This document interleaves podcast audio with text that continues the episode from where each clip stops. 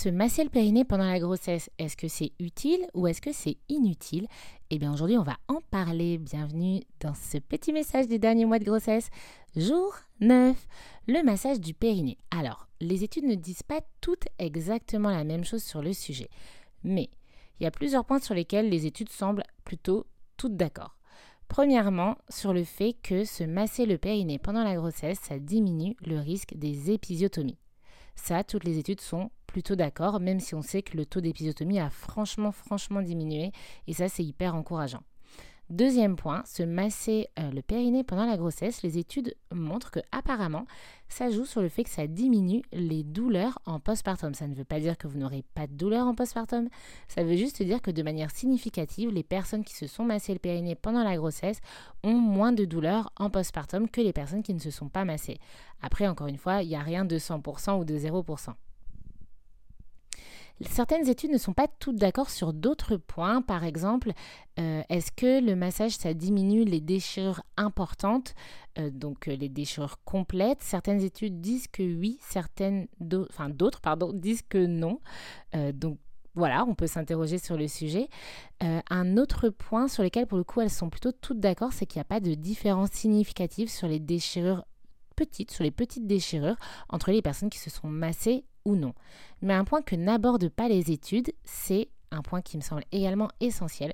Je trouve, et je ne suis pas la seule, à trouver que l'intérêt de se masser le périnée, c'est aussi de faire connaissance avec ce lieu-là.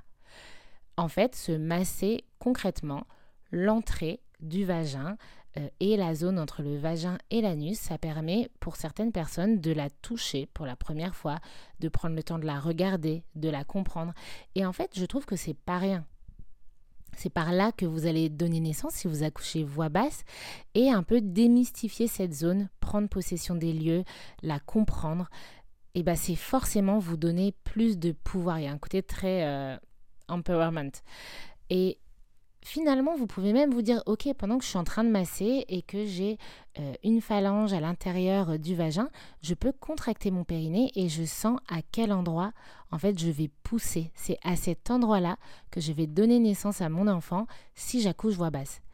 Et donc, au-delà de diminuer les risques de douleur, d'épisiotomie, potentiellement de déchirure, c'est également l'occasion de prendre possession des lieux et je vous assure que ce n'est pas rien de se dire, ok, en fait, par où j'accouche, ok, c'est mon corps, je sais ce que je fais, où je le fais et comment je le fais. Et ça, c'est pas rien du tout. Et du coup, figurez-vous, pour revenir au massage du périnée dans le sens prévention, eh bien, ça fait partie des recommandations euh, des pratiques professionnelles, euh, les recommandations du Collège national des gynécologues obstétriciens français nous recommandent à nous, professionnels, de recommander, ça fait beaucoup de fois le mot recommander en une seule phrase, je suis désolée, mais on nous recommande de recommander aux patientes de masser leur périnée en fin de grossesse. Et donc si vous vous demandez comment faire, eh bien je vous explique tout ça dans l'épisode de demain. Voilà, j'espère que euh, je pense que cette information vous sera utile. J'en suis sûre. En tout cas, si c'est le cas, mettez 5 étoiles et partagez-la à vos potes. Allez, une très belle journée. À demain. Ciao.